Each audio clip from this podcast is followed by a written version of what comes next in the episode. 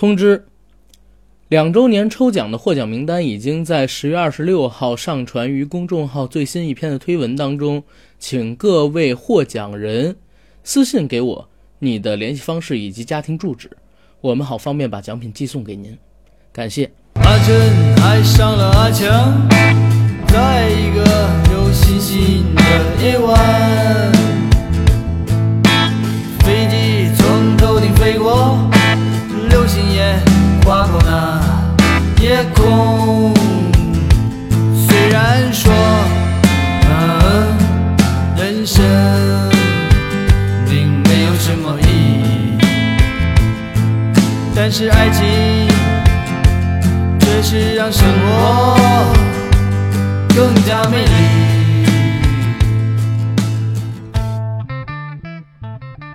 Hello，大家好，欢迎收听我们这一期的硬核电台，我是主播阿甘。大家好，我是小九。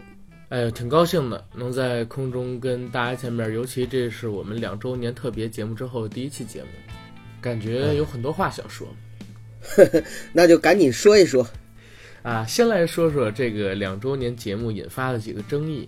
第一个争议呢，是因为在两周年的特别节目上了之后，我的公众号私信已经爆掉了，非常多的人反馈说：“阿甘，你们不更新了，我们以后去哪儿听啊？”阿甘，我知道你们有自己的想法，但是直播主播特别多，硬核电台只有你们一个。还有说：“哎呀，阿甘、九哥，你们不要放弃电台主播这一个职业呀。”其实我想说，九哥，咱俩说的已经很明白了。我记得在上期节目里边，我们是转向泛平台运营，明白不？也就是说，我们以后啊，您能够在更多的地方看到我们的身影，而且呢，能够以更多的形式看到我们的表现。而且我们硬核的节目都是同步的，对吧？对，没错。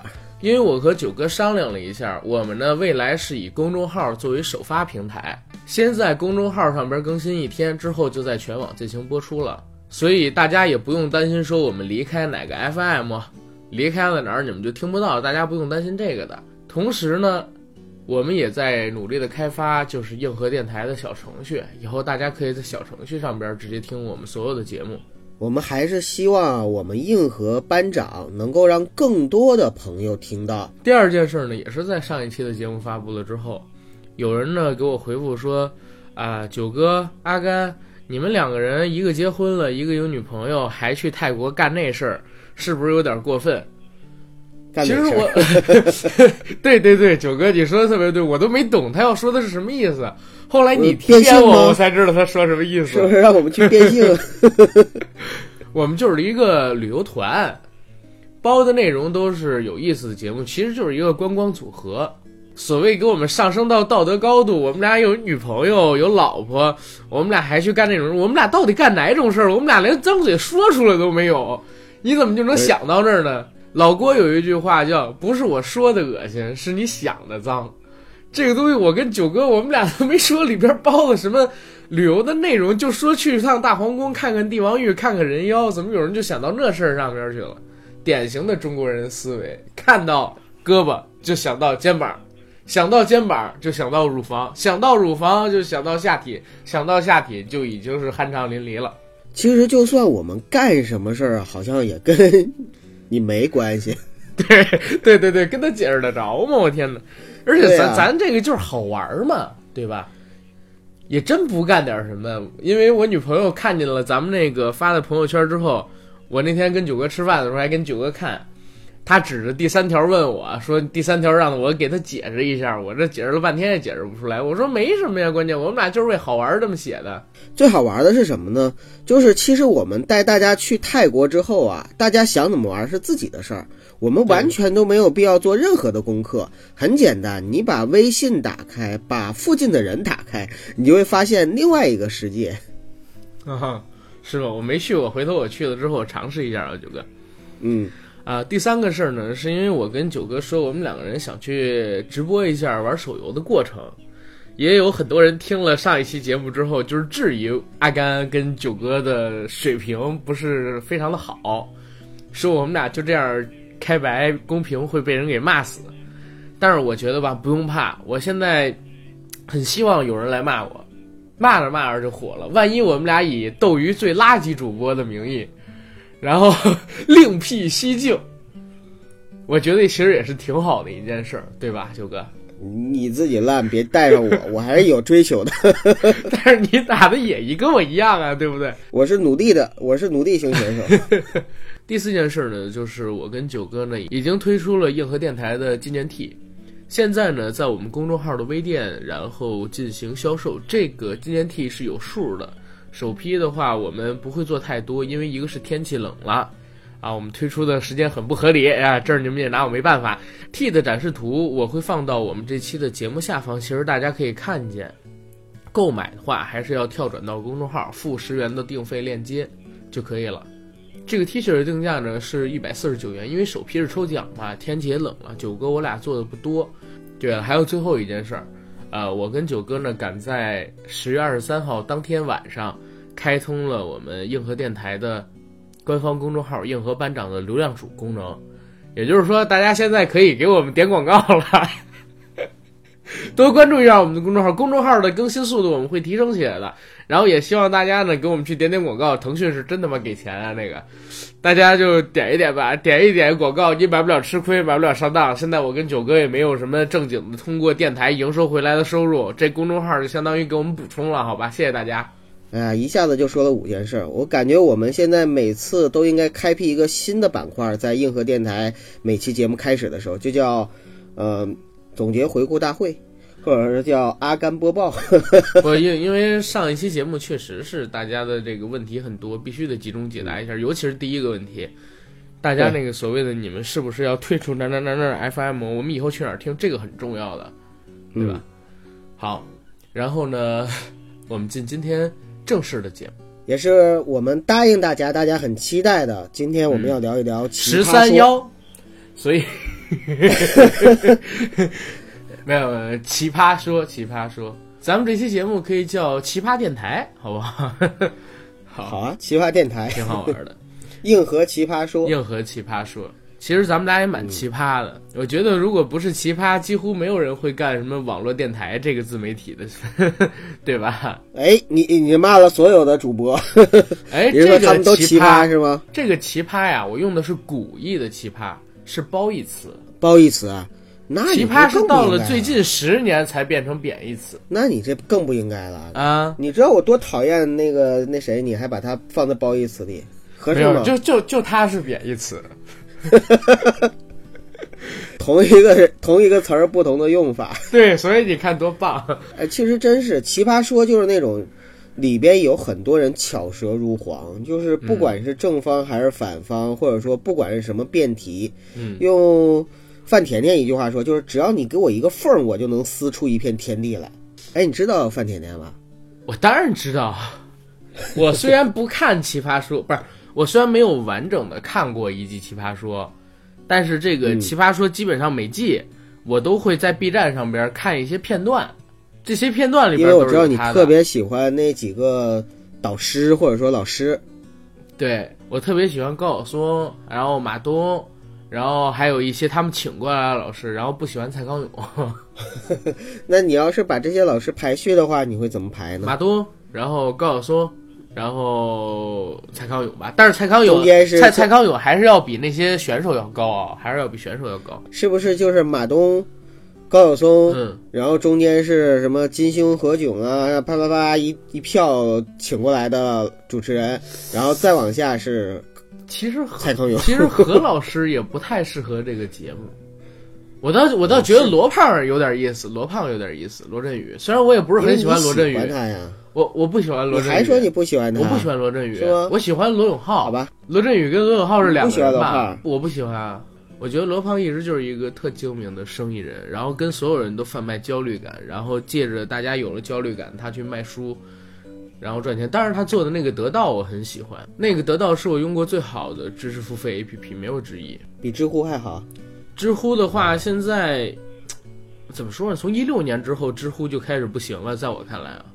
就是高质量的回答变得越来越少，然后绝大部分都是抖机灵或者说是引战的那种撕逼帖，尤其从小圈子转向公众平台之后，就是从一七年开始，越来越多的那些流量明星的粉丝开始入驻到了知乎，结果就特别让人受不了，里边充斥着什么，呃，称赞三小只，称赞鹿晗，称赞哎各种各样的吧，不不实在是不能看我。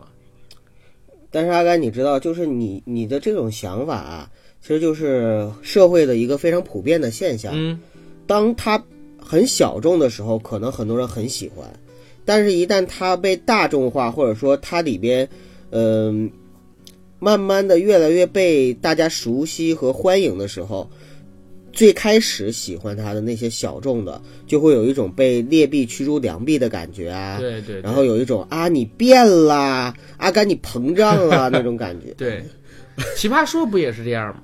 是的，一开始的时候喜欢的都都会很多人都会说说，哎，奇葩说第一季、第二季好，然后后面每季新出来都会有啊，这季变了，怎么怎么样，包括这第五季出来的时候也会有人说说啊，这季不一样啦，怎么怎么样。我我看了一下这个奇葩说的一些评分，绝大部分的人表示就是第一季肯定是最好的，然后第五季肯定是最差的。第五季的唯一闪光点是来自于李诞，然后第五季不但赛制改了，还被清走了一些他们喜爱的演员，这也是他们被打低分的原因。其实质量上来看，我觉得这个节目可以一直保持在七分左右。但是我看到很多人也说，我对蛋总的好感已经很快都要被磨光了，蛋总你赶紧回你的吐槽大会吧，等等等等。你觉得吐槽大会看着尬吗，九哥？我我是这样啊，我我跟你分享一下我的这个观看这些综艺节目的顺序。嗯一开始我是先看的吐槽大会，啊，吐槽大会当时看的时候开始挺挺有意思的，但是越看吧，反正越越不是滋味儿吧。现在呢，再看奇葩说，时至今日呢，我反而是觉得啊，就是打个比方，咱打个不太恰当的比方，比如说我、你，就是咱们这样的人，嗯就比较适合去奇葩说。嗯呃，就是在奇葩说里边去辩一辩呀，吵一吵啊，讲讲道理啊，嗯谈谈人生啊。然后呢，是像某米那样的，我觉得就比较适合去吐槽大会，因为你看他的节目里有很多吐槽的地方嘛，就是就是属于那种想尽办法去故作幽默的挖苦一下人呢，讽刺一下别人啊，等等等等。我我觉得九哥，咱俩你是不是说反了呢？就是没说咱俩就咱俩这样的，应该去吐槽大会吐槽别人，就是表面上啊、很凶，其实下边很客气。其实像像某米那样，应该去奇葩说，就是表面上这大家哎呀，我们都是为了我这一队，为了这一队，为了那一队，其实私下里嘎啪啊啪，我给你撕逼什么乱七八糟，会会有这种。我我还是觉得某米应该去嗯，吐槽大会，对，因为其实他的这些吐槽点什么的，他找的确实比我们好。嗯，我们其实不太会吐槽，我们其实更多的是可能是聊天儿，讲自己，啊、聊天儿对讲经历，所以我们更适合奇葩说一些。嗯，吐槽大会跟奇葩说其实我都不是很喜欢看。吐槽大会我会偶尔看一看，就是里边有我比较感兴趣的明星上去了，然后网上流出一些片段了，像是林雪呀，然后还有李小璐那一期、曹云金那一期，我觉得都还行。但是中国不太适合这种形式的脱口秀，它的语境其实不是这么融入国情。你可以看到他们中国人情社会嘛，对，呃，不光是人情社会，就是脱口秀这种形式，其实在中国好像都不是那么能够落地。因为我自己也有做脱口秀的朋友，做了很多年，甚至已经做到国内数一数二了，也没赚到什么东西，因为它这个市场就是这样。呃，而且脱口秀这种形式，我去现场也听过他们，大家可能也知道，就是我一之前一直提到那个叫做北京脱口秀北脱，他老板叫西江月。然后你们可以去听听他们那个脱口秀，反正我在听的时候，我觉得是真的很尬。去年爱奇艺还搞了一个那叫“中国有脱口秀”还是什么的，还是脱口秀什么什么节目，我忘了，跟中国有嘻哈的赛制非常的像，但是做了一季，一点儿都没火，甚至播放量惨淡的就把，呃，整个爱奇艺的平均综艺节目的播放量给拉下来了。为什么？就是因为在那个里边，所有的脱口秀表演者，他们表演的脱口秀其实都不好笑，他们用的全是美国那一套，没有融入国内的这些国情，包括大家很喜欢的黄西啊之类的这些人，我觉得他们脱口秀说的都很一般。因为脱口秀这种句式一定是要在那种又能讽刺，然后又能无底线的程度里边，然后才可以让人觉得很好玩的。国内做不了这个。然后奇葩说，我说一个那个我朋友的一个观点啊，我觉得他是很有代表性的一个观点。他呢就是奇葩说的前几季的那个观众之一。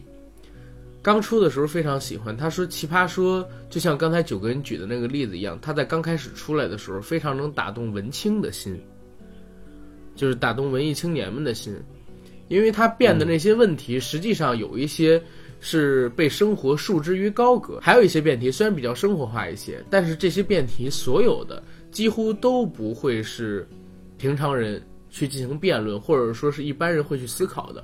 全部代表了一种精英阶层的思辨精神，所以他在早期的时候非常喜欢《奇葩说》这个节目，然后也向很多很多的人推荐。但是到了后来，他也说这个节目开始越来的越流行化，就是播放量大众化对，，就是播放量相比于第一季肯定是要增长的很厉害。但是呢，他感觉就是这个节目组的初心有一点点变化，大家呢可能是为了辩论而辩论。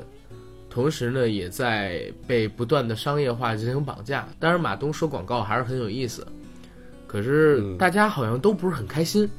在看到他们做的这些节目的时候，这些开心都是通过他们的反应被设计出来的，让观众去笑，而不是说像第一季那样，因为这些所谓的选手，因为这些导师他们的灵光乍现而有这种极致的笑。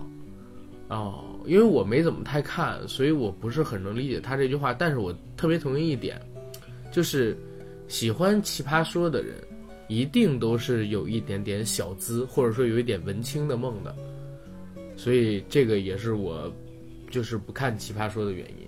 我天啊，原来我还有小资和文青的梦。肯定有，九哥你是一定有的。我我承认我还是挺喜欢看奇葩说的啊。然后奇葩说其实我看反而是倒着看的，因为我之前也没怎么看，是现在刚刚开始第从第五季，然后第四季这样倒着往前追看着。呃，所以可能跟一开始就很喜欢奇葩说，然后呢从第一季开始就跟着看，看着奇葩说一路成长和变化演变这样的观众，可能心路历程还不太一样。可能我会更加的置身局外吧，就是把它就当成是一个乐，或者说没有带入更多的感情在里边、情怀在里边，所以看着的时候反而会更轻松一点。我们做观众有时候也是这样，呃，无论是看一个系列电影也好，看一些系列作品也好，包括就是听我们硬核电台也好，可能一开始就是从最初的时候就去追的某些东西，你看着看着总会觉得说它有变化。而这种变化呢，往往带来的呢是一种，你希望他还像以前那样，或者说你希望他还是原来的那个他那种感觉，所以你会有失意、失落。但是世界不就这样吗？人都是要成长的，包括东西也都是要成长的，都要去适应环境。但是不忘初心是不忘初心，但是不忘初心也只是说你不忘，你记着它，并没有说你。连样子都要一直是原来的当初的模样，呃，所以可能有的时候我会更加的理解现在的奇葩说的一个走向，呃，比如说他在第五季的时候可能引入了更高学历的人，然后更多的在某一个行业里边算是比较出色的或者说是精英的这样的人士，聊的辩题可能也会更加的贴近于大众化和生活。你像昨天最新的那期里边，请来陈学冬，然后聊的呢是，呃，父母离异之后，如果带就是带了另外一个你不喜欢的人走进你的家庭，你会不会去拒绝或者说去抵制等等等等，像这样的一个话题，结果就是下半程的时候全程催泪。你像这样的情况的话，很多人在评论的时候也会有表现出两极分化的状态。有的人就会说啊，奇葩说变了，不太喜欢了；有的人就会说，哎，奇葩说这季带给我更多更多的感动，等等等等。我觉得这个是一个很自然的现象，大家也平常心一点去看待。你包括我跟阿甘有的时候聊的东西，可能大家也会觉得，啊，这期变了，这期东西跟以前不一样了，等等等等。但其实我们还是我们，只不过我们可能是有的时候想想去做一些不同的东西，或者说我们对不同的事物有不同的看法而已。奇葩说，其实我看来啊，就是大家为什么会喜欢它，是因为它给大家带来了很多隐性的发泄。之前我看一个调查嘛，就是人为什么会喜欢明星，人为什么会有这种追星心理，或者说人为什么会喜欢呃追一个电视剧、追一个综艺节目，有这种心理，是因为在这些剧里，在这些你喜欢的明星身上，有你自己不能、不敢，或者说没有，或者说是一直想表达却不能表达的这种特质。就像是大家为什么喜欢看魏璎珞？上一期还是上上期？哦，上上期，当时我说的是因为生活压力太大，大家如果说需要发泄的话，你看看魏璎珞，它是一个有毒的电视剧，这个电视剧会让你很爽，所以大家很喜欢它。而奇葩说呢，也是，我相信就是这里边提到的很多的问题，虽然大家在生活中被束之于高阁，你们没机会去聊，但却时时刻刻的被这些问题所影响着。所以，当你在看到这些演员们，然后把台词念出来的时候，你会觉得就是有一种酣畅淋漓的感觉。哎，那阿甘在《奇葩说》里边，虽然你是断断续续看的，并不是很完整，嗯那有没有就是让你印象特别深刻的辩手？辩手，咱们最后再聊老师啊，先说辩手吧，有没有呢？辩手，我就知道一个马薇薇，一个范甜甜。那也是最最出名的两个嘛。对，因为马薇薇跟范甜甜，范甜甜我是知道的很早，她在《奇葩说》之前我就知道他了。范甜甜之前演过电视剧，在《李卫当官》里边演过，还演过好多别的剧，而且他还在当时东方卫视别的节目里边，就是那个叫做《顶级厨师 Master Chief》的中国版里边，然后第一季里边上台过。还最终得了前几强，应该是前六强吧。那个 Master Chief，因为我一是一直跟着看的，所以我还认得范甜甜。马薇薇是素人，我对，对马薇薇是我上不是马薇薇是她上了这个奇葩说之后，我才开始知道她。但是范甜甜跟马薇薇，我我还我还都都都不喜欢，因为为什么？九哥说让我说一下我为什么不喜欢这个奇葩说这个节目吧，好吧？好呀，好啊，啊，就是你你看，呃，我之前我搞过辩论，我在学校里边我就是我们学校二辩。如果大家这个有参加过辩论赛，或者说有观看过辩论赛，知道二辩是干嘛的。一辩其实就是陈述，二辩是主辩手。其实，那在你们学校大辩是谁呀、我 们学校大辩是你，真是的，还倒我，我靠，呃。其实你知道吗，九哥，就是你在搞辩论赛，或者说你这个参加过辩论的，或者说你看过辩论的，其实是有一个问题的，啊、有两个问题吧。第一个问题就是在辩论的过程当中，呃，辩手呢非常容易会产生一种自我暗示，就是自己说的是绝对对的，然后以自我为中心，别人的反驳是完全听不进去的。这是在辩论的过程中，就是整个过程里边辩手身上会产生的一个素质。第二一个呢，就是其实辩论是没有用的，就是我们做过辩论赛的人会知道，其实辩论是没有用的。为什么？因为辩论的双方他可能并不认同自己所站的这个立场，只是因为被分到了这个命题而已。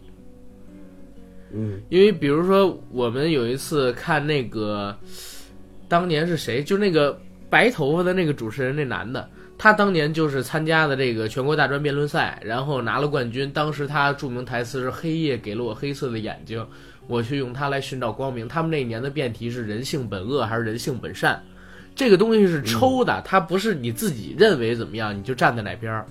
所以其实辩手他不一定就是认可这个东西，而观众呢？其实我我自己做过，就是大概十几二十场辩论赛，我自己有这么一个想法，就是观众，他其实呢自己心里边一直都有想法，这个东西是对的还是不对的？比如说人性本恶还是人性本善，每一个观众在看辩论赛之前，自己心里边都有这个根基叮嘱了，他不太可能会因为就是你你你你你们这场辩论。他不太可能会因为你们这场辩论，然后左右他对人性本善还是人性本恶的一个认知。但是呢，他可以就是分辨出来你们谁讲的好坏，就是谁的语言素质、谁的表达更好一些。他可以就是分辨出这个，所以辩论实际上跟命题没有关系，跟命题是否正确没有关系，纯粹他只是看这个选手的个人表达能力，还有选手的逻辑思维能力，就是这种压制。所以辩论是没有意义的，大家都是只是在辩论的过程当中看这些选手们他精彩的发挥而已。所以到现在，我相信，呃，人性本善，人性本恶。我们大家自己心里边都有一个论断，但是黑夜给了我黑色的眼睛，我却用它来寻找光明。这个话就已经永远的留在了，就是每一个看过那场辩论赛的人的心里。啊，哎，那主持人到底叫什么来着？曾经还参加过《跟着贝尔去冒险》，然后那那那个主持人，最强大脑主持人，对对对，最强大脑主持人叫什么来着？他，大家有知道，在那个节目下方可以评论告诉我啊，因为我是很久很久没有关注他了。他当时拿到的命题就是人性本恶，他当时拿到的就是人性本恶，所以换到奇葩说其实也是一样的，就是他们在自己分到这个辩题之前，实际上对于这个问题所提到的辩题啊是有决断的，只不过他们并不知道自己分在正方还是分在反方，辩论是没有意义的，但是辩论的过程，他们双方这种交锋，这是有可看性的。所以为什么我我我不喜欢看这个节目？这是很重要一点。然后再重要的一点是什么呢？就是我不是很喜欢看那种比较激烈的这种节目的人。就像我为什么说不太爱听那个就是有台的那个节目，反而是黑水我挺喜欢听，因为很松弛，你知道吗？很松弛。前些日子咱跟那个。呃，咱的听友，然后呃，就是就是好好多位啊，咱们都跟着一起吃饭。他们共同的一点表达就是，喜欢咱们节目这个轻松然后松弛的风格。咱俩就像闲聊天一样，啊，他们呢可以在开车的时候听，可以在做饭的时候听，可以在临睡前听，不用憋着劲儿，然后就很松弛的放松了自己的心情。我觉得这是我们的风格。然后也有也有听友朋友说。阿甘，我觉得你跟九哥你们俩做这节目啊不够紧凑，前边呢可以不唠那几分钟有的没的，然后呢也把节目的剪辑节奏带快一点。我说这个一个人有一个人的看法，这是我故意做的，我就想这个节目松弛一点。如果我想把节目剪得紧起来，我就把每句话中间那种喘气给剪掉不就行了吗？然后隔壁台你们可以仔细去听，他真的就是这么做的。把这些喘息啊什么之类的东西，他都给弄掉，所以造成他语速很快，然后几乎没有衔接点，造成他那个节目一直有一种很紧张、很压迫的一种气氛，啊！但是这这个的话就是个人的剪辑风格，他那个风格其实很适合他的听众，但是我们这种比较轻松的这种风格也适合我们的听众，所以我就当时跟他回复了这些，我说我应该不太会改，呃，可能以后会尝试，但是大体的风格不会变，因为我们硬核做了两年，已经有自己的这种风格了。对吧？所以大家就是看我们到时候吃鸡的时候，可能也会很轻松。因为看别的主播，你可能看着希望他啊，我这把吃鸡，这把怎么样进决赛圈？打出一看我们没有这种希望哈，没期望。看人主播，所以很这主播马上就要在八百米开外，然后一枪爆头了。然后看咱们俩，哎呀，这主播再近一点，再近点，要不然你俩打不着。就看我看我们看看主播是坐飞机坐了半个小时，对，哎，其实没有半小时。对了，还有一点，我要我要严重的说一下啊，上一期节目是因为我剪辑了，所以大家才能在二十多分钟里边听到我跟九哥打了五局，不是因为我们俩太菜，刚上去两分钟就死，是因为我把那些有意思的片段，不是，是因为我把那些有意思的片段给单剪出来了。他不是因为咱俩打菜，咱俩那五局一共打了四十分钟的好吗？好吧，但是只有最后两把没有落地成盒，前三把确实是落地成盒。但是最后两把咱俩就已经进到一把是前十，一把是前二十，都打了得有十几二十分钟了。五把加起来怎么着也得有四十分钟啊！我减成的二十分钟，而不是说真是刚落地就死，一共只打了二十多分钟，五局，我快疯了！我那天就听我说，我我说我们俩再菜也不可能把把都落地成盒啊，对不对？有跳飞机时间还有不止二十分钟呢。对呀，跳飞机的时间我都给剪掉了，然后中间那个没有没有什么意义的那种对话，跟纯跑动的那些声音我都剪掉，我留下的都是那些有对话的，对吧？对对啊，对，然后最后再说一那个奇葩说，就是奇葩说它太激烈了，所以我我也不是特别喜欢看。我一直觉得我是我是那种比较懒的人，我懒得去，就是懒得去听一些听一些这种很很很激烈节目。不是说它不好，就是我性格的问题。我喜欢看慢综艺，一定是节奏慢的。对对对，确实，这个就是你好哪口就吃哪口菜嘛，对吧？嗯，你没有必要说大家都说这个好吃，你就非逼非逼着自己说我也一定要去喜欢，真的没必没这个必要，真的没这个必要。对，而且阿甘，你刚才说到的你不喜欢奇葩说的地方，其实恰恰就是我比较喜欢他的原因。因为马东啊，经常会在节目里强调这样一个事实：我们今天抛出一个观点来，它虽然有正方反方，但是并不代表说这件事儿我们就要给它在这儿辩清楚，或者说定义到底谁对谁错。首先，节目本身没有这个功能，也没有这个责任去做这个事儿。另外呢，他也没有这个权利去做这个事儿，只能说大家通过你来我往、唇枪舌剑，每个人脑洞。其实奇葩说最大的一个概念就是，这些奇葩要开脑洞嘛，开各种各样的脑洞，就是通过这些呢，展示给所有的人，就是说对于这个观点，在这个社会上折射出了哪些现象，有哪些思考。至于你是如何取舍、如何选择，其实恰恰是在你多听、多看、多感受之后，你自己去做决定的。呃，我我特别印象深刻的是，在第五季里边啊，引入了很多那种以前的，就是比如说什么大学生辩论赛啊，就国际辩论大赛啊，这种特别专业的辩论赛的选手。呃，同时呢，也有一些就是老的奇葩，为什么就更像奇葩呢？因为新的奇葩不算是奇葩，越来越不像奇葩了。呃，老的奇葩呢，反而是更多的都是通过自己的个人风格、个人魅力呀、然后包括自己的奇葩的言语和行为啊等等，展现出来，就是这种。有的时候你会感觉奇葩说里的辩论更像吵架，为什么？因为奇葩嘛，泼妇骂街嘛，或者说我这泼妇骂街没有贬义的意思啊，就是说说我们在辩指某些事情的时候，有的时候是跟你讲道理，有的时候纯粹就是吵架吵赢你。你能明白我的意思吗？我明白，我明白，我明白。啊对所以我当时所以说其给你分享的那个 芳华的那个例子没错，没错，啊，真的是这样，就是，就是，就是，所以在《奇葩说》这个节目里边啊，我们可以看到两种类型的选手，一种类型呢就是那种有专业出，一种类型呢就是有专业出身，然后呢逻辑非常清楚，或者说跟你讲道理这样的选手，嗯，然后另外一种选手呢就是那种更加的感性化，对对，更加的就是会演，或者说会表现，用他的表现去打动你，或者说战胜你，是这样的两类型选手。嗯，明白。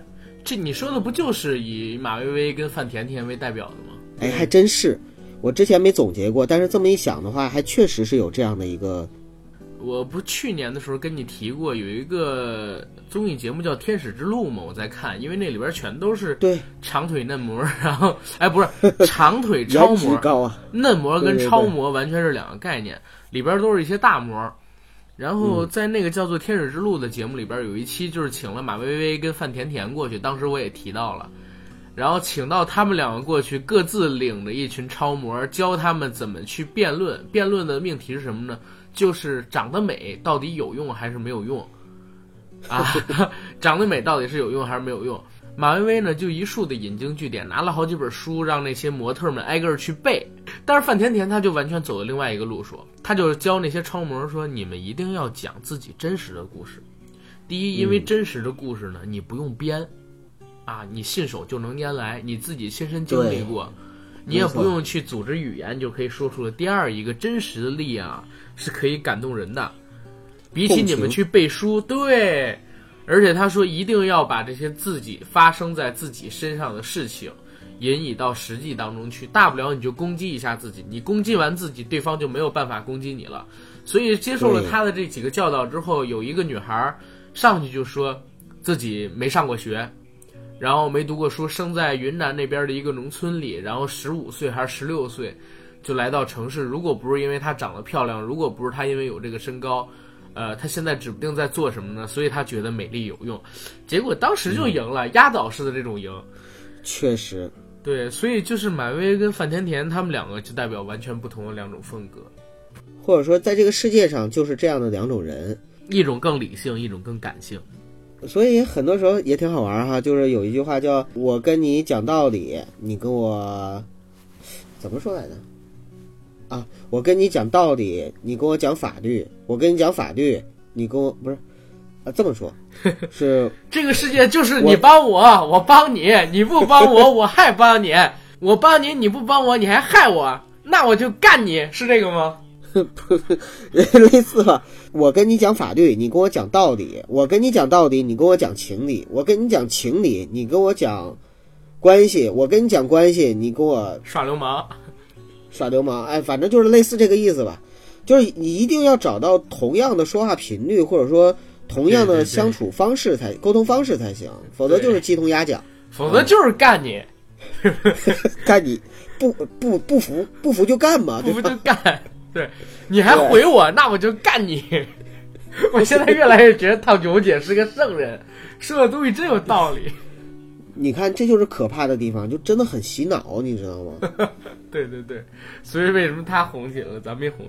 哎，我在这儿问一下大家，如果我们去找黑猫警长 Giao 哥，给我们硬核电台或者说硬核班长做一个广告，大家觉得怎么样？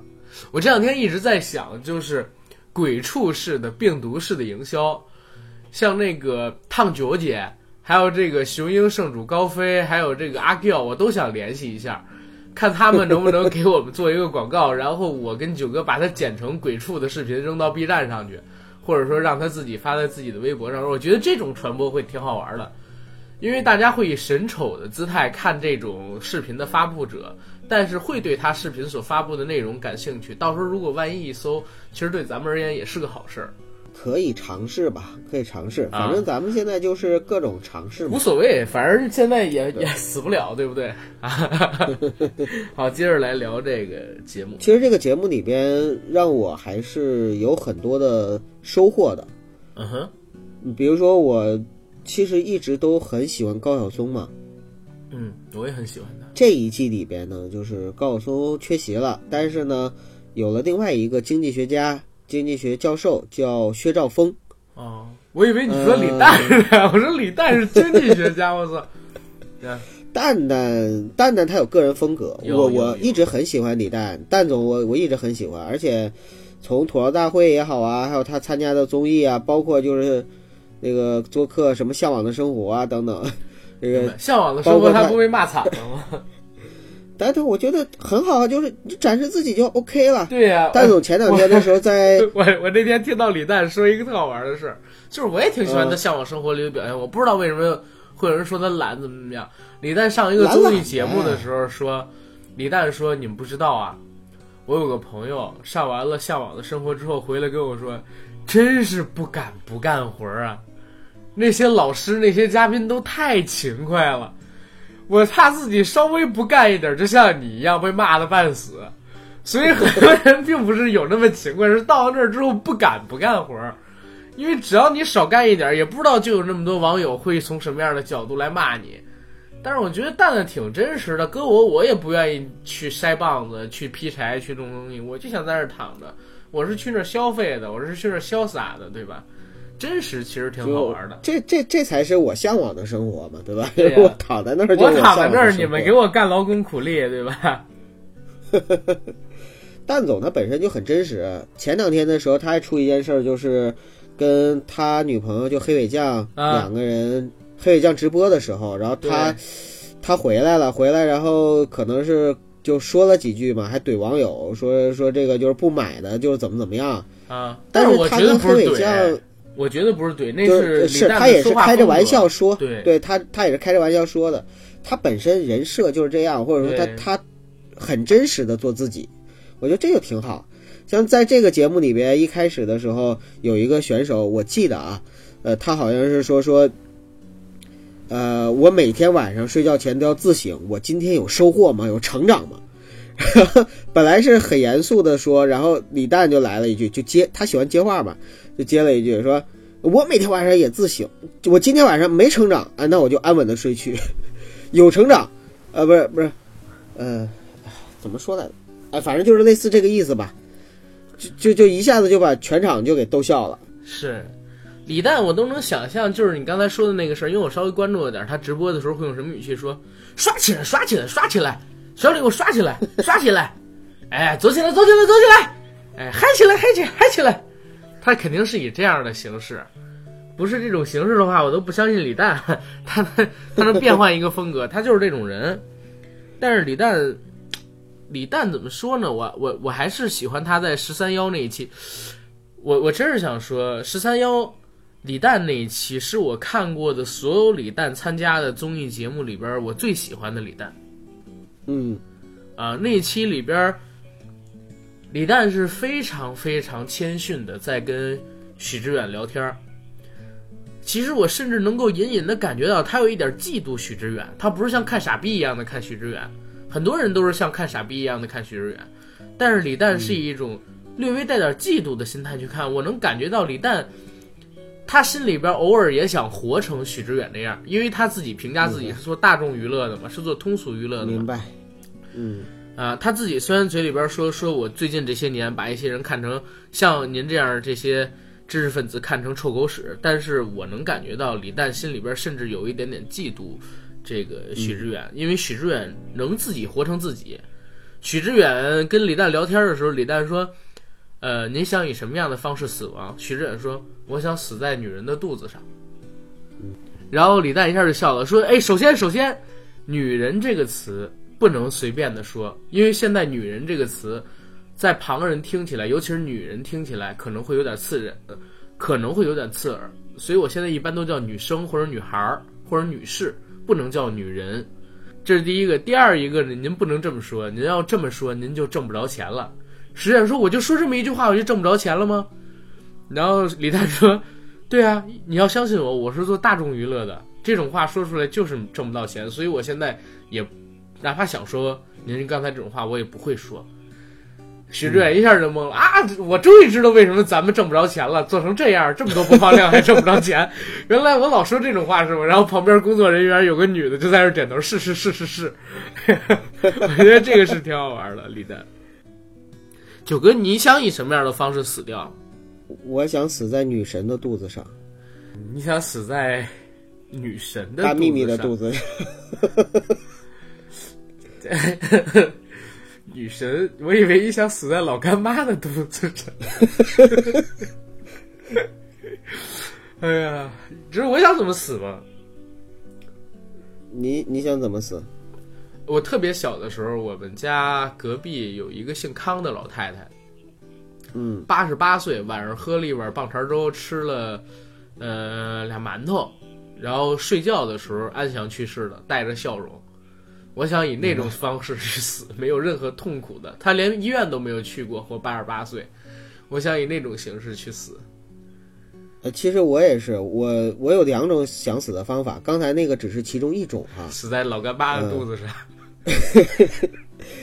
大秘密。嗯 然后另外一种呢，就是我其实想遭受这个世界上最狠毒的一种惩罚，就是或者说诅咒吧，就是永生。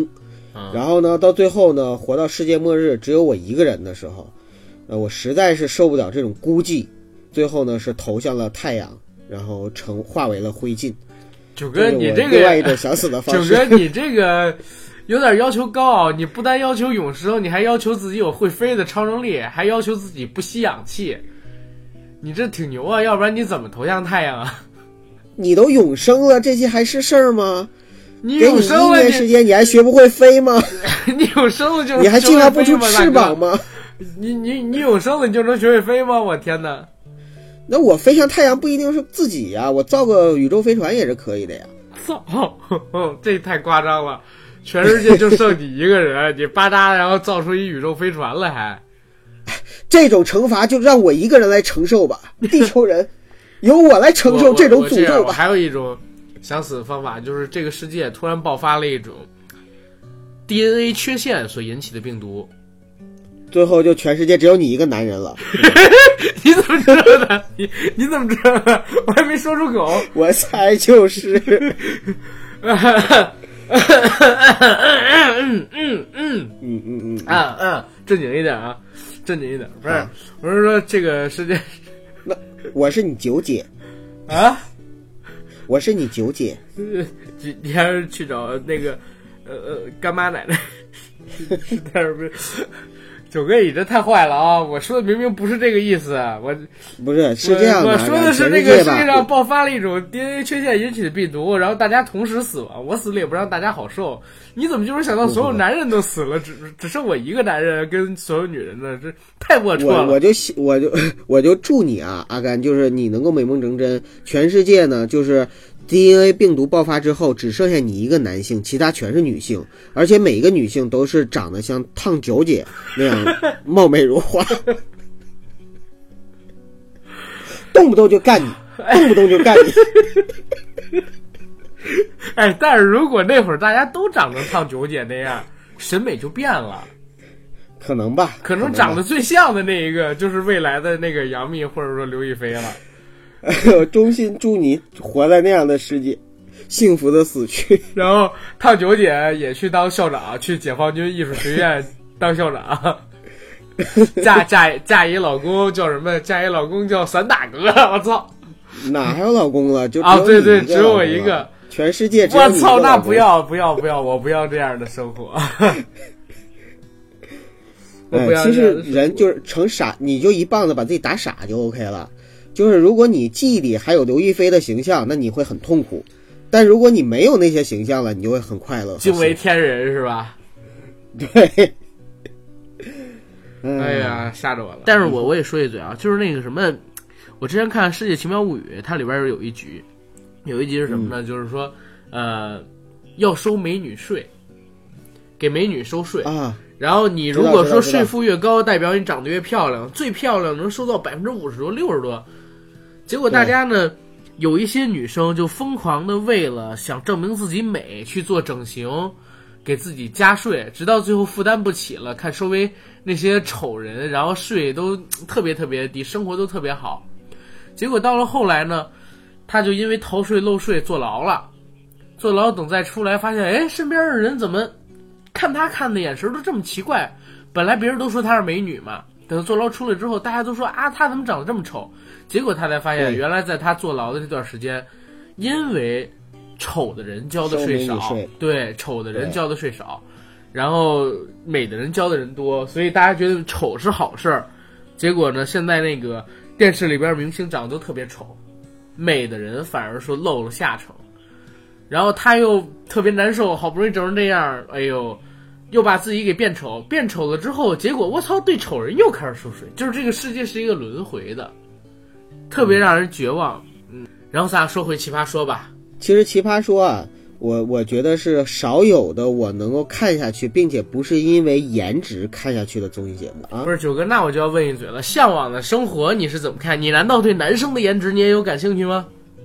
我对风景有颜值啊，啊，就是对这种生活本身也是一种颜值啊。啊，再说《向往的生活》里边也会请些女明星来嘛，啊，当然奇葩说也会请所谓的男神女神了，但基本上我都不看的。男神郭德纲，女神金星，你青岛人这两个人的颜值不可自拔，一看到他俩出去舔屏，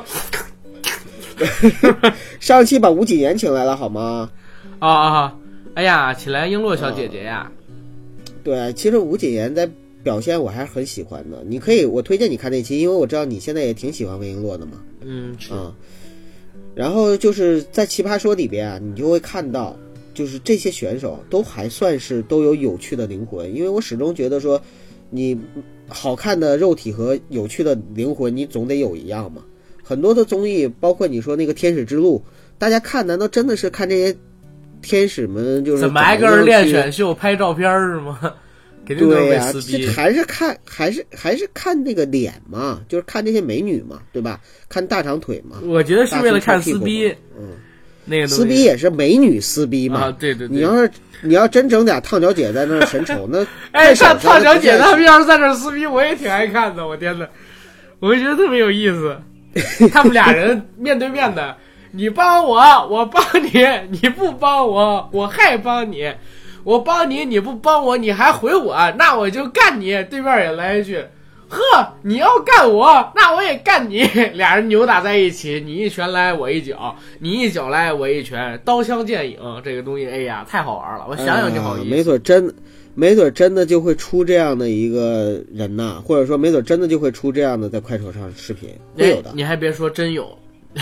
嗯前两天爱奇艺上面上线了一个网剧，叫《奇葩四合院》，嗯，全是快手上边那些就是粉丝过千万的那些主播做演员们拍的。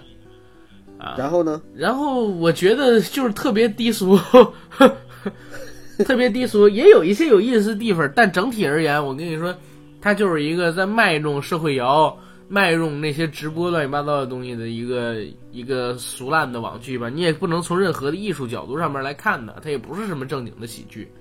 比如说，我记得我就看了一开场的两集，开场第一集是那个一个叫方丈的人。就是那方丈那个主播红挺红的那个，我知道，吧？就那个啊满身纹身那个大对对对，你知道他在直播什么吗？他在直播抠脚泥，他把这叫花式抠脚，说全中国的主播只有他会，说大家打赏多一点，他就好好的给大家抠一次，然后让大家看看什么叫花式抠脚，抠到一半儿，结果被封号了。第二集是那个有人在广场舞上跳舞，他们那个四合院对面那个广场舞是他们四合院好多人在那边跳舞，跳着跳着排排齐他们来了，领了五六十个人，非要占领这个广场，然后扛着音箱过来，开始被那群大爷大妈给训回来了，结果他们。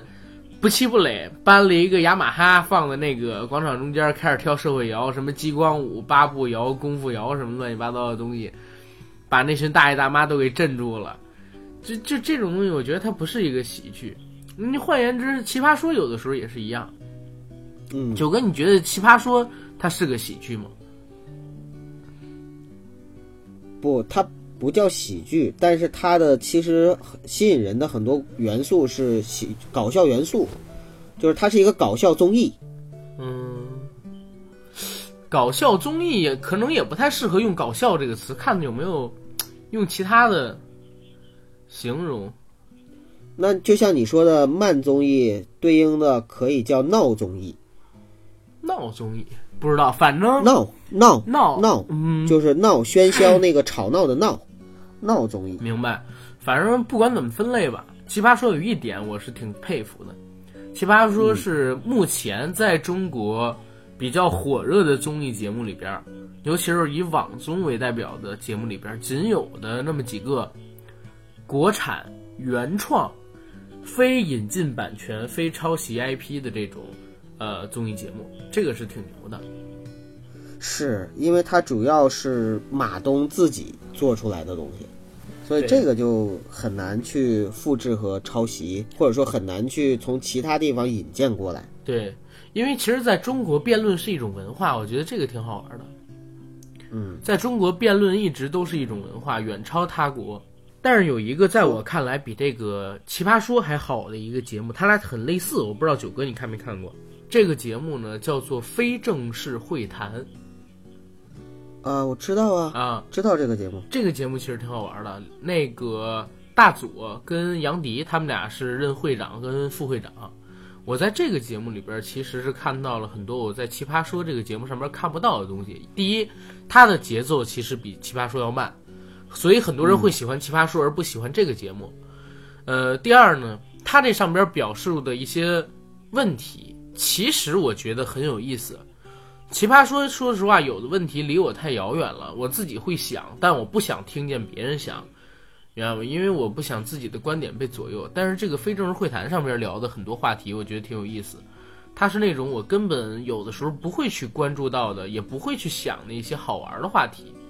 然后这些演员呢，他基本上都是纯素人，因为那些演员全都没红，红了跟没红完全是两个概念。就像很多人说，在看《奇葩说》第一季的时候，马薇薇、范甜甜他们都还没红的时候，看他们辩论，嗯跟现在辩论是完全两种状态。所以现在非正式会谈上边那些外国小哥，他们也处于一个其实没红的一个状态嘛。非正式会谈其实就是通过不同的外国人的说法，然后来了解，就是我们看到就是别人是怎么看我们的，可能有这种这种感觉。呃，不过它也是好像也是有韩国原版的吧？呃，有韩国原版非正式会谈，但是韩国原版我不看，我我也知道，我不爱看那个韩国版的。其实我都不看韩综的，嗯，因为我不太喜欢韩国的艺人他们真实的表现，反而是喜欢看一些韩剧里边他们的表现。啊，这是什么意思？嗯，没什么意思，就是不喜欢韩国人。九哥，我跟你说，你这个带着很大的偏见啊！以后要万一咱们跟韩国建交了，哎，那不对，咱们，呃，以后 以后要万你这句话不是以后要万一咱们硬核电台这个跟那个什么呃李李孝利呀、跟什么润呀、跟什么这个那个的韩国人，然后有了关系，那个李孝利做了你的这个干干干弟媳什么的，乱七八糟的，哎不行，李干弟不行，李李孝利年纪有点大了，比如说金泫雅呀，何丽秀吧，金泫雅，何丽秀吧，对，金泫雅年纪有点大了，我想想谁呀、嗯、李慧利，李慧丽，我、嗯我们秀妍，我们秀妍，嗯你，知道欧丽秀妍、是吧？啊，要万一做了你的这个弟媳妇儿，你你还得是吧？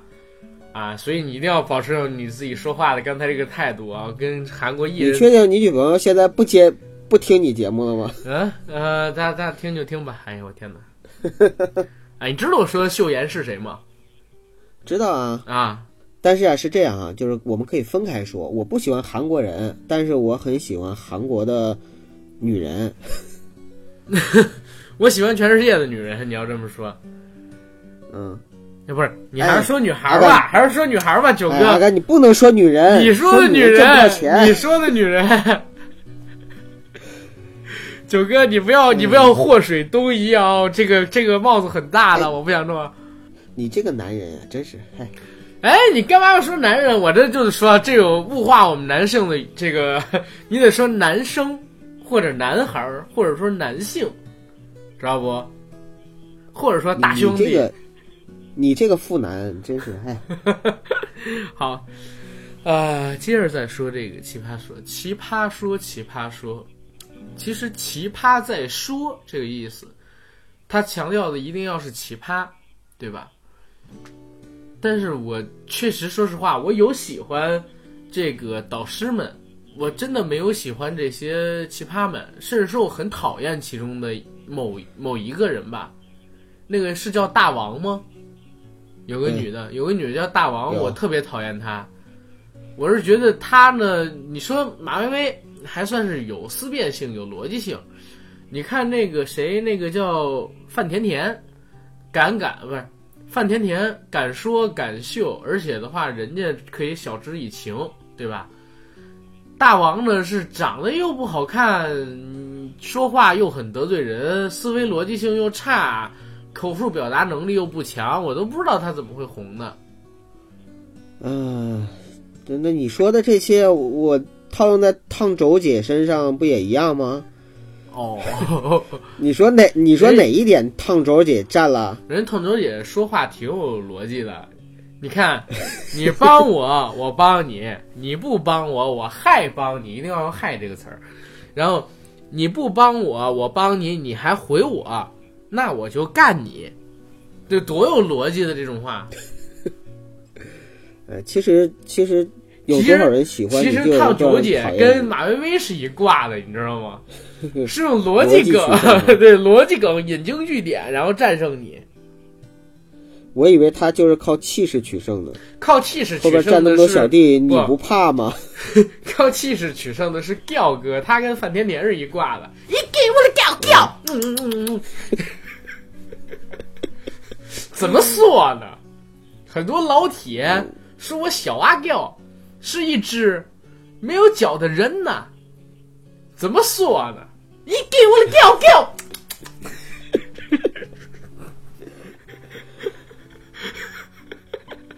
这这才是真正的奇葩。啊奇葩说里边其实这。其实奇葩说里边真正的奇葩不多，他们虽然标榜为奇葩，但是我相信他们都有伪精英人设呃呃，他们都有人设，而且都有那种就是精英意识在，你知道吗？对对对对，所以，所以就是在奇葩说里边吧，呃，就是这些辩手咱不聊了，最后再聊聊这这几位这几位老师吧。这几位老师啊，好，对，这几位老师吧，因为我觉得这几位老师其实还真的都有的聊。这几位老师是不是说的都是一给我的叫叫？哎，这个就是两个极端，或者说可能它代表的真的就是社会阶层的完全的不一样。九哥，你说咱们要弄一个就是奇葩说，然后导师呢分别是调哥，然后烫九姐，还有还有那个叫什么，我刚才说的方丈，三个雄哎鹰雄鹰教主高飞，哎对，是不是雄鹰圣主高飞？然后这四个导师在下边辩论完了之后，雄鹰圣主高飞就是想你想你想你想你想你想你，一边抠着自己鼻毛一边摸着脑袋，然后那个调哥就一给我的调调，烫九姐在这带着三个人，他们辩论完，你们辩论完了吗？辩论完了看我，噔噔噔开始在这烫脚走。然后和剩下一个那谁，剩下一个那个调哥就是啊，怎么说呢？很多人都说，正方跟反方的辩手，他们两个人不是正方跟反方的辩手，我小阿调不会分辨他们说的是对还是错，这就是对我的一种侮辱。一给我的调调，嗯，哎呦我去，不行了，我本来我要说这些导师的，你你这么一说，你这么一说，我又说不下去了。没事，你说吧，九哥，我不插嘴了。我怎么说呀？我感觉，我感觉我也被洗脑了。现在满脑子充斥的都是这些画面。我的诗和远方呢？我的温暖和纯良呢？啊，我热爱自由呢？这些都没了，自由的灵魂呢？没有了。啊，没事，这这四个导师，这样我给你提，你对高晓松怎么看？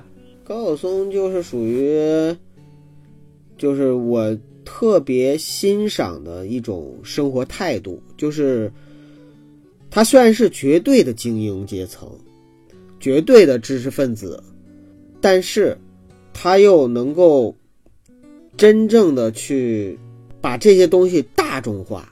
他有自己的一套语言，而这套语言是能够被世俗所接受的高雅。我不知道这么说能不能你能不能理解啊？就是就很多人就像就像可能更多的知识分子是像许知远，对，嗯、有一些可能会像李诞，但是只有高晓松是高晓松。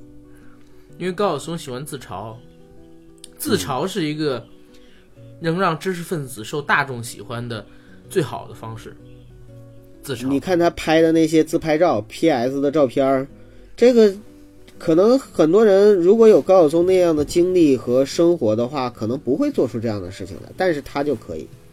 对你包括李敖，为什么很多人会喜欢？因为李敖特，因为李敖特别真实。我还记得他爆出了过他前妻胡因梦长痔疮，这是导致他们俩分手的原因。就是你很少有文人会拿这个去说事儿，有人会说他流氓，但是他不会被束之于高阁，让很多人喜欢不起来。高晓松也是一样的，高晓松他自从开始做小说之后，很多人发现我操，原来这死胖子私底下是这样一个人，还挺有意思的。对，以前可能是因为离得太远了，以前你所以呢大家就是对他他，对不对，就觉得说他就是就一个符号，或者说就一个写歌的。音乐制作人啊，写歌的一个才子等等等等。但是当你真正就是在聚光灯下看到他，看到他一贯的表现，你就会发现，我、操，这胖子原来也是个逗逼，对就这种感觉。对高晓啊只不过松更高级一在之点的逗逼。前都已经快废了，因为酒驾那个事儿全是对他负的事情面报道，对，结果搞了一个小说，没想到不但是正面扳回了，我操，还越做越牛逼。我对他其实路转黑是什么时候？就是嗯在看《大武生》的时候。我当时看完那个《大武啊生》，我真的，我真的我我我哎，简直了！我我都想把那个把把他抽，就是就是那个薅出来抽一顿那种你。别这么说，人家在那个北京电影学院上过，人家还去这个美国上过导演。那他拍的还不如郭德纲呢，我说上过导演，又没说上过导演课，真是上过女导演啊。别这么说，万一是男的呢？你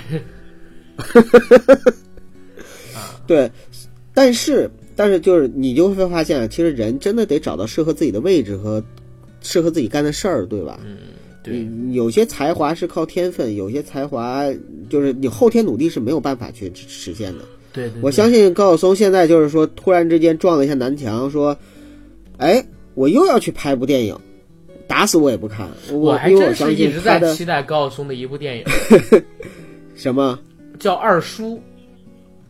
我不期待。你没听过那个二叔的故事吗？我知道，但是我不期待。他那个故事开始找过那个姜文儿，因为我看那个姜文为了宣传邪不压正上高晓松那期节目的时候，还提到二叔那部戏，说那个剧本是很好的剧本。我我也觉得那个故事是一特好的故事，但是高晓松其实拍不出来，以他的水平，最好就是能找别人拍。高晓松跟郭德纲其实是一样的毛病，只不过郭德纲的更明显，就是他怎么拍都像相声相声段子。同样的，高晓松就是怎么拍电影，他也不像电影。嗯，可能吧，因为我还真是没有认真的看过高晓松的任何一部电影，大武生呢？没看。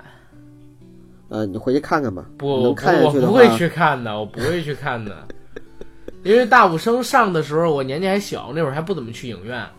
哎后来他上哎《同桌的你》哎哎嗯，大武生竟然是我们两个人，就是里边的双男主，我们都采访过。对啊，我当时采访吴就是那尊的时候，就是小松老师了。不是咱们当时采访那个韩庚的韩庚的时时候，我不跟你说了吗？我说大武生里边咱们都采访过，这是女主跟高晓松了，对不对？还真是，嗯，啊，但是大武生那戏我没看过，《我心飞翔》还有《那时花开》也是他导的吧，我也没看过。然后也不咋地。也应该也不咋地，这个只能说应该，因为我没看过。然后《同桌的你》当时上的时候，我就根本就不去看，就你知道赵薇那个《致青春》我都没去看，因为我特别不喜欢这种所谓的青春片，然后校园片打出这种名号出来圈钱的那种风格，所以我就也没去看那个。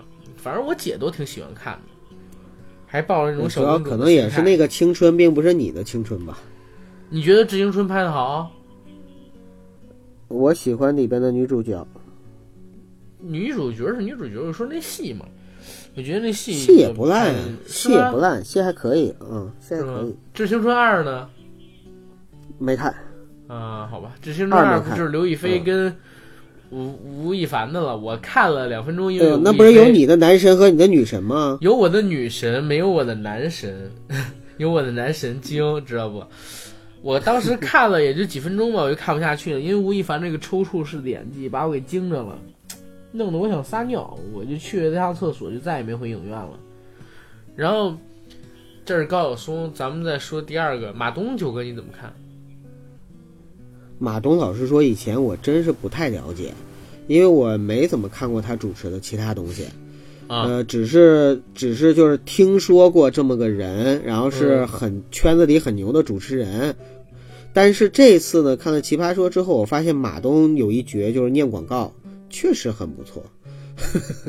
当然了，只不只是念广告啊，就是马东，你看在这一季开始的时候，呃，不是，呃，在第一季的时候，第一季的时候，马东就说说自己被黑了，为什么被黑了呢？因为蔡康永和呃，高晓松全都穿了黑色的袜子，然后穿那个苏格兰长裙，只有他一个人穿了白色的袜子，白色的丝袜，就是就说明就是他其实是一个蛮耿直的人，或者说有一种耿直在里边。然后我跟九嫂在看这个戏的时候啊，就是呃，我跟九嫂在看这个综艺节目的时候啊，就是看着看着，九嫂就说：“哎，你觉不觉得他长得像我爸？”我一看，我天，以后。就是从那句话开始哈、就是我就不能再正视马东了，因为他确实长得非常像我的岳父老泰山，真的假的？真的真的，所以就是每次看到他的时候，脑海中就会有不好的联想。可是嫂子长得不像玛丽呀、不像马冬梅啊。哎，你哎，你这个你这个挺奇葩，你这个脑洞脑回路挺清晰啊，一下子给我给拐跑了。嗯，啊、对，呃，我我我对马东稍微了解的还多一点点，啊，因为我之前对他父亲其实很了解，哎，不能说很了解，我是研究过他父亲的一些一些资料，然后或或多或少知道，嗯不能说了解，因为跟马季先生其实没有任何交集，嗯。真是没有交集。呃，马东呢，其实他真是属于名门之后，因为他爸对，马季算是做歌颂型相声唯一一个成功的人。哎，其实他们算一个圈子的，算就他跟高晓松真是一个圈子，嗯，，对，呃，他跟高晓松小的时候是认识的，然后他跟郭德纲呢也是十年前也是认识的。他最开始是在央视做，后来从央视去了湖南卫视，在湖南卫视做了一个节目，那个节目叫什么我具体忘了，当时的收视率特别好，结果他就失业了。为什么呢？因为他们，因为他们做了有关于同性恋的节目。嗯啊，结果那个节目就被封掉了。这是他自己就是接受访谈的时候提到的。马东呢，其实也喜欢过相声，但是他父亲一直不让他说相声。一个呢是在这行里混太难，再有一个呢想混出头来也太难。而且马季先生也是很早就在马东成长的时候就发现相声开始不景气了。想让他去从商，然后如何如何。马东其实马东是一个在我看来有大才的人，而且是一个很睿智的人。他知道这个节目是他的，所以他从来也也也不去，呃，跟这个选手们进行太多太多的沟通。而且我觉得他是一个有商业头脑的人，能够把《奇葩说》包括说《饭局的诱惑》等等节目做出这么大的产值来。这个真的是蛮厉害的。但是但是马东有一个地儿我也得说啊，嗯，就是在我看来，马东是一个，或者这这几个人吧，高晓松，然后马东、蔡康永，其实都没有那么真诚。我不知道这是到达他们这个岁数的男人，然后又比较成功的男人的共性，还是怎么样？嗯，其实没有那么真诚。这三个人那你觉得就这三个人里边，最不真诚谁给你的是感觉蔡康永。对，然后是马东，高晓松是因为嘴巴太大了，老憋不住要炫耀，所以有的时候会真诚一点儿。但是不是、嗯我我指的真诚，不是说他们骗咱们啊，不是说他们说的话，对对对，啊，对，真呃，也，不不能用真实，就是真实，就是真实，就是真诚，就是真诚，不能用真实。嗯，真诚，因为他们三个人还是蛮真实的，在做自己，但是他们三个人说话的时候都有自己一套说话的风格。你就比如说像高晓松，高晓松总会先给你建立一套逻辑体系，引经据典，然后他再说自己的观点。然后蔡康永，我是看他的节目里边，他就说，所以我想说的是呢，就是他经常，所以我想说的是，或者我的观点是、我个人的观点是，他老会这么说。蔡康永是先给你说一段感情色彩的话，然后再引申他的观点，先把引到他的思路上去再说。他跟高晓松就是完全俩概念。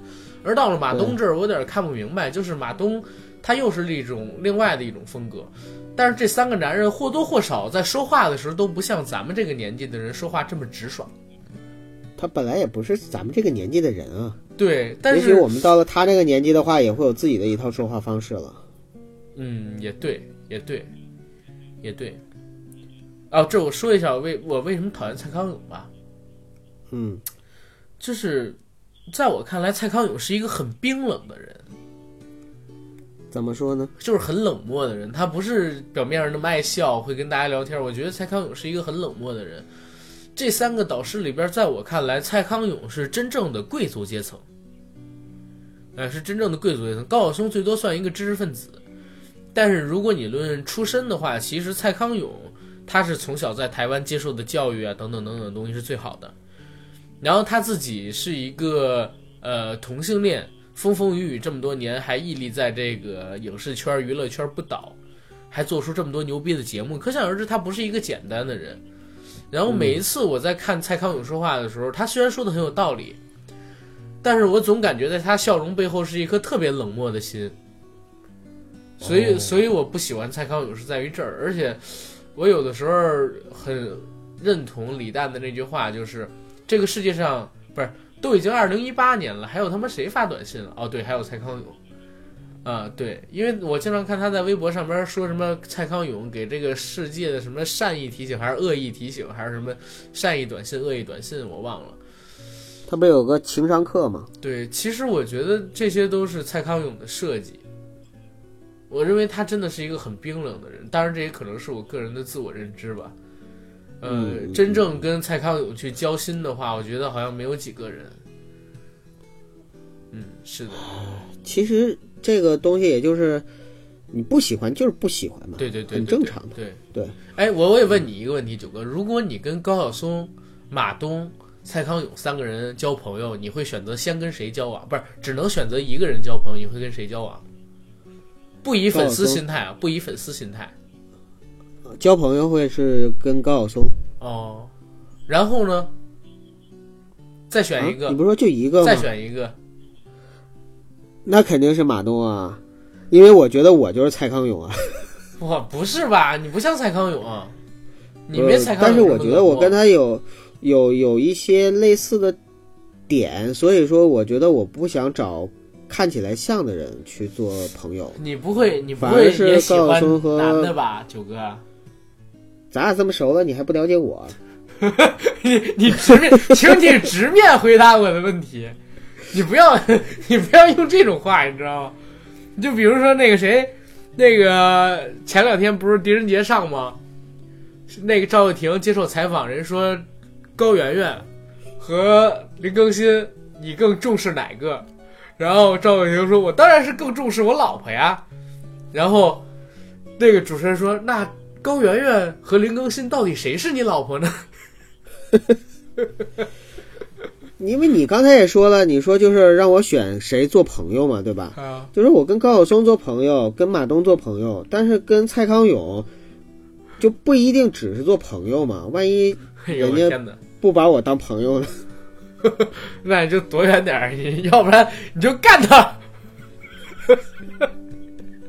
我怕被干呀。没有没有没有，蔡康永是零是零，嗯啊好，我不知道，我不懂。你啊，你这么专业？他自己承认过嘛，是吧？但是零就，就其实那个这三个人对我来说哈，可虽然刚才开了很多玩笑，但是这三个人对我来说，至少从至少以现在来说，还都是高山仰止的，我还是非常尊敬的这三个人，而且我很信服和认可，就是说这三个人身上都有不同的精英阶层的特质，对，然后呢，也都是非常有水平、有素养的这样的一些。水平跟素养文人吧是是，这个我是承认的。在中国这么多档这个综艺节目里边儿，这么多档综艺节目里边，其实水高主持对哎水平，这个主持人个人水平，我说的不是主持功底啊，就是说他的个人水平、个人素养，修养，对对素养素养吧，最高的还真的是这三位。我看的这个奇葩说还真是这三位。嗯，其次我我其实说实话，主持人里我挺喜欢小 S 的，但是小 S 应该变一变风格了，他应该像他姐一样参加个慢综艺，就像那天我说的那个一样，他到了他姐他们这房子以后，一听说他姐是睡了三小时，他姐夫看了两小时书，他说你们太静态了，其实不是他们太静态，是现在就流行这样的风格。我挺期待的蔡康永跟小 S 他们能做一个慢综艺，一个生活的综艺。是，反正这三个人吧，这三个人身上值得我们学习。我跟阿甘你值得，值得我跟阿甘你我们两个人学习的地方太多了，太太多了。肯定是比咱们三个要那啥。你包括蔡康永，虽然说我不那么喜欢他这个人，但是我很佩服他，他有自己的实力的。你这种你这种不喜欢，也只是远远的不喜欢，远远就是作为一个远近了，远的看着离近了，我肯定第一个跟他要签名儿。我说我是您的大粉丝，我肯定第一个跟他这样啊，对不对？不是抱着粉丝的心态，啊就是说，如不是果真的我就是想蹭个签名的心态人是靠人是靠处的，你知道吗？就是处着处着，可能你就会发现他身上的你你真正的真实的喜欢的点，或者说真实的不喜欢的点。明白，明白，明白。但是九哥，你换就是两个人相处，你别说处着处着，就他是一同性恋，处嘛，我他是一同性恋，我们俩这处着处着，你这不不光是对象要处，哥们儿也是处啊啊，，都处处哥们儿处对象都是处处朋友。嗯，行吧，行。那反正关于奇葩说吧，有的也聊了很多，没有的也聊了很多。希望大家就是可以通过我们这个节目，然后了解到一些我们对于奇葩说的认知，然后也了解到我们对生活的一些认知。之后最重要的一件事情，记得以后点点广告哟，腾讯是真给钱 啊！就就跟你说，好的，好的，以后我们的节目啊都将在公众号首发，然后呢，在稍后会在全网的其他的各大音频平台呢发布。支持我们的话，可以呢加我们硬核班长的公众号。然后也可以呢，加我们的微信群，在微信群和公众号里边跟我们一起聊天、扯淡、打屁。好，谢谢大家吧。